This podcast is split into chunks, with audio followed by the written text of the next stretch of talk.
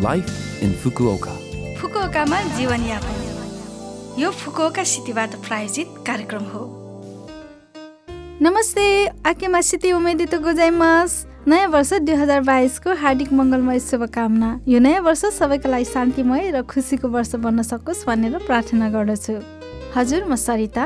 यो छोटो समयको कार्यक्रम लाइफ इन फुकुकामा तपाईँहरूको लागि फुकुकामा आरामदायक जीवनयापन गर्न तथा बाहिर निस्कँदा वा दैनिक जीवनमा आवश्यक पर्ने जानकारीहरू नेपालीमा दिने आइरहेकी छु। हरेक हप्ताको बिहिबार यो कार्यक्रम बिहान आठ चौवन्नबाट म सरिताको साथ सुन्न सक्नुहुन्छ। छोटो समयको हाम्रो कार्यक्रम सुन्दै गर्नुहोला। फुकुकामा जीवनयापन आज मैले तोसी आके उदनको छोटो जानकारी लिएर आएकी छु। के तपाईँहरूलाई तोसी आके उदनको बारेमा थाहा छ? नयाँ वर्षको पूर्व सन्ध्यामा खाने तोसी कोसी शोभाको बारेमा तपाईँहरूले सायदै सुन्नुभएको छ होला तर यो तोसी आके उदोन अझै पनि धेरैलाई थाहा छैन। जापानमा उदोनको खपतलाई विस्तार गर्ने र प्रसिद्ध उदोनको पुनरुत्थान गर्ने उद्देश्यले सन् दुई हजार नौमा नयाँ वर्षदेखि यसको विकास भएको देखिन्छ। परपूर्वकालदेखि नै उडोन मोटो र लामो भएकाले राम्रो स्वास्थ्य र दीर्घायुको कामनाका साथै यसको सेतो रङका कारण यसलाई शुभ मानिँदै आइरहेको छ।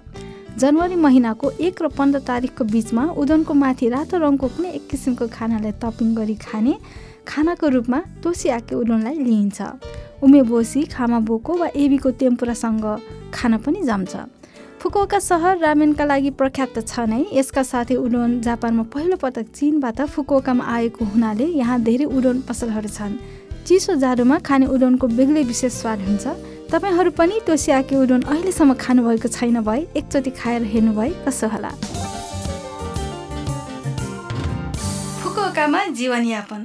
आज पनि मैले फुकुका सहरबाट जारी सूचना लिएर आएकी छु र आजको सूचना रहेको छ नयाँ कोरोना भाइरस विरुद्धको खोपको बारेमा। फुकुका सहरमा नयाँ कोरोना भाइरस विरुद्धको खोपका लागि इच्छुक सम्पूर्ण व्यक्तिहरूले ढुक्क भएर खोप लगाउन सुनिश्चितका लागि काम भइरहेको छ। फुकोका सहरमा तेस्रो पटकको खोप सुरु भएको छ दोस्रो पटकको खोप लिइसक्नुभएका अठार वर्षका वा सोभन्दा माथिका फुकुका सहरको नागरिकहरूलाई फुकुका सहरले तेस्रो पटकको खोप लिनका लागि खोप कुपन खुलाक मार्फत पठाएको छ। दोस्रो पटकको खोप लिएको मिति अनुसार खोप कुपन पाउने समय फरक फरक हुन्छ।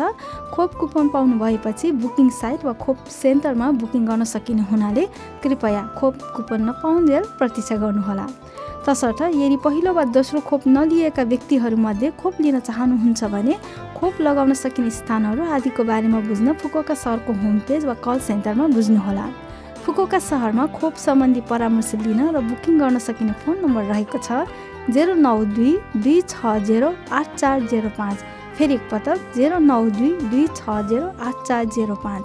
हरेक दिन बिहान आठ तिसदेखि बेलुका पाँच तिस बजेसम्म कल स्वीकार गरिन्छ। अङ्ग्रेजी चाइनिज कोरियाली नेपाली भियतनामी आदि सातवटा विदेशी भाषाहरूमा यो सेवा उपलब्ध छ। यो फुकोका सहरबाट जारी सूचना थियो।